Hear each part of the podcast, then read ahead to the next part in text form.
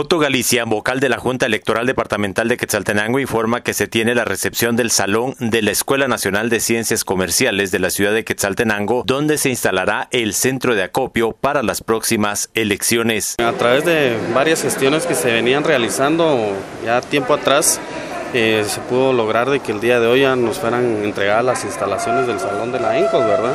Ya nos servirá como centro de acopio. Nosotros, transcurso de este día, estaremos a, instalándonos ya formalmente acá en estas instalaciones.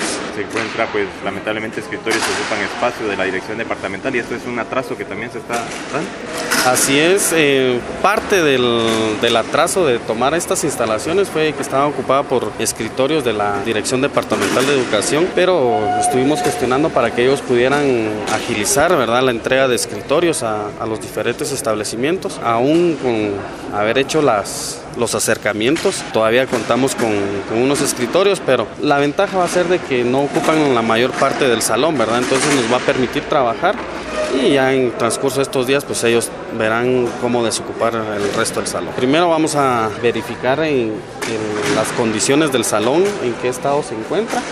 Posteriormente a ello pues ya traeremos nosotros eh, personal para que pueda hacer la limpieza respectiva, eh, ubicar acá eh, el centro de acopio de la Junta Electoral Departamental y eh, invitar a las personas para, como ustedes, los periodistas y los fiscales, para que se puedan venir a acreditar acá. Dentro del plan estratégico para las votaciones se tiene contemplado contratar eh, plantas eléctricas para este centro de acopio, para la sede y eh, contar con ese, con, con, ese fluido eléctrico, ¿verdad? Para, por cualquier inconveniente. Por eso necesitábamos ya con urgencia la, las instalaciones de, la ENCOS. Desde Emisoras Unidas Quetzaltenango informa Wilber Coyoy, primera en noticias, primera en deportes.